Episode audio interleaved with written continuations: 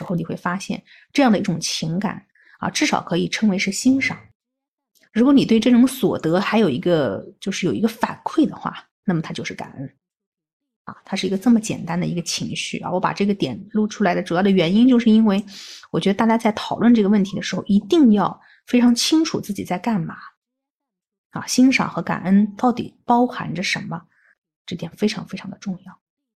好，我们再来重复一下啊。首先，你先承认啊，这里有一种美啊，看到它。看到它，它它其实都在啊。比方说刚才我讲的那个树啊，大自然，这大自然是最好的标志了啊。大自然的美啊，你能不能看到它啊？然后承认它，看到它啊。第二种的话呢，要理解哈，这个美跟我是无关的，与我的意志无关。第三点啊，我在这个过程当中我有所得，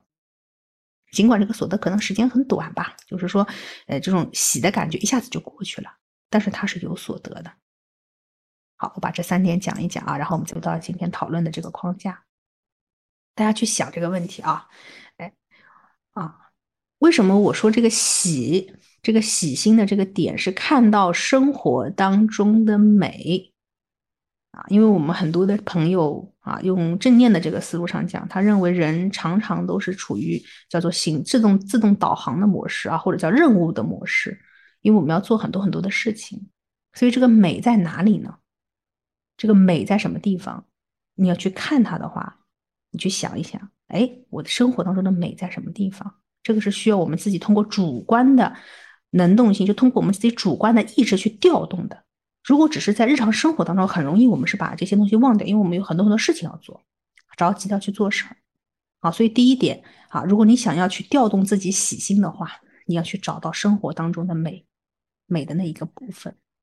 这个在大脑的功能上讲呢，它主要是我们的右前额叶，右前额叶的放电要非常的强烈，然后呢，我们的福格核这个地方放电要强烈，这两个位置放电强烈的话，啊，那我们这个积极情绪就能够维持下去。所以在很多的这个练习当中，如果我们不谈冥想练习啊，我们谈这个心理学类心理学方法的话，嗯，大家有听过这个吗？叫做写感恩日记啊，就是每天拿一个东西来写啊，今天又发生了什么好事儿啊，我做了什么好事儿，我遇到了什么样有趣的事情或者是开心的事情，他写这些积极面向的内容，它其实本质上讲就是刚才讲的这个要素，通过主动的方式去发现生活当中好看的美的东西，啊，这个很很很有意思啊。所以说，他们在做感恩日记的人，好像从心理学的那个报告上来看，所有做感恩日记的人都有那个正，就是情绪值都会发生变化嘛，就会积极体验都会增加。对，是的，因为它本身你这个左前额叶就在功能这个事情啊，所以我们把这个技术带到冥想当中去，是完全可以用到的。好，等会我们一起练习一下。好，第一点是这个，第二点是你要能够理解啊，这个点叫做这种美好与我的意志无关。什么叫与我的意志无关呢？嗯，这个点就跟我们的文化有关了啊。我我请大家了解一下，我我请大家说说看啊。第一，第一个听到感恩的时候，你你你的感受是什么？如果有一个人冲过来跟你说：“哎，我们要多感恩一下。”感恩是什么样的一种感觉呀？有没有？我的意思是说，你当你听到别人说跟你说你要感恩，或者我们要感恩啊，谢谢谢谢，我们要感恩。这个感受是什么？你你当时听到感恩这个时候的时候，你的心情是什么样的？如果对方的确是做了很多有助于你、帮助你的事情，你心里的感受是什么样的？如果你觉得对方对你的帮助其实并不大的，其实并不大的，啊，好像也没什么那个啥，就就跟我他的确做了点事儿，但是对我来说不是很有用，然后我要让你感恩，你的心情是怎么样的？啊，好啊，有同学想发言啊，那我们请春晓同学发言好不好？你把那个屏幕上面的那个声音，就是那个麦的那个，哎，对对对对对。我觉得感恩，如果说对我们有利的时候呢，我觉得感恩呢是一种感恩，就从字面上去理解哈。然后有的时候呢，觉得是一种客气吧，一种礼貌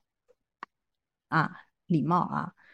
对呀，你说啊，谢谢谢谢谢谢啊，可以可以啊，相当于好像打招呼一样，反正好像也还行啊，这种感觉是吧？嗯，对呀，对，你你去仔细，如果有一定练习的朋友，就会你们去仔细的体会啊，感恩这个词是很难跟自己剥离开来的。我们是一个站在自己的维度上在工作的这么一种生物。对我有用的，我就谢谢你；对我不是很有用的，那么出于客气，我谢谢你。它都是跟我有关的，跟我有很强烈的关系。然后我之前有一个案例是这样子，我在我的一个工作当中，我跟一个家长在聊天，然后我就说你啊，你这个儿子这么这么做这么棒，什么东西那么好？然后这个时候我说这个事情要好好的感谢他，要感恩啊。我说我们父母要去感恩这个点。那个家长就非常的生气，他就跟我说，我的孩子我为什么要感恩他了？他吃我的，喝我的，住我的，我还要感恩他？有没有搞错啊？那。对我们对感恩这个词的时候，我们在我们这个条件性的设置在哪个地方呢？就是感恩本身它是一个跟我强烈相关的事情，然后我是在现实当中去 PK 的啊，就是说第一个啊，这个事儿对我是不是有帮助？第二个，如果不是有帮助，那看看这个环境怎么样？第三，我还要跟他跟我之间的这个强弱关系，我们还要再探讨一下啊，因为还有一个点就是很多的朋友在谈到感恩的时候，他其实是有一种。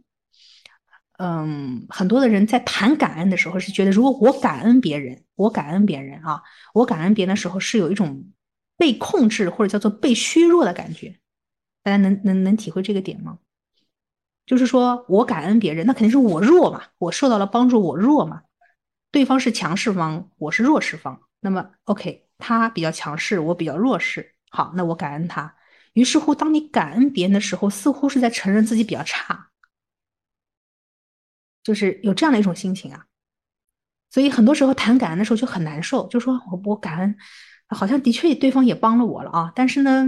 就我承认我自己比人家差，这个事情就有点难过啊，也有这样的情况啊，你要是很细腻的体会这个里面的点啊。今天我们在感恩这件事情上面的时候，他不谈对我有没有帮助，不要以我为本位出发，因为我那个 PPT 上像刚刚写了，它是一个世界存在的美，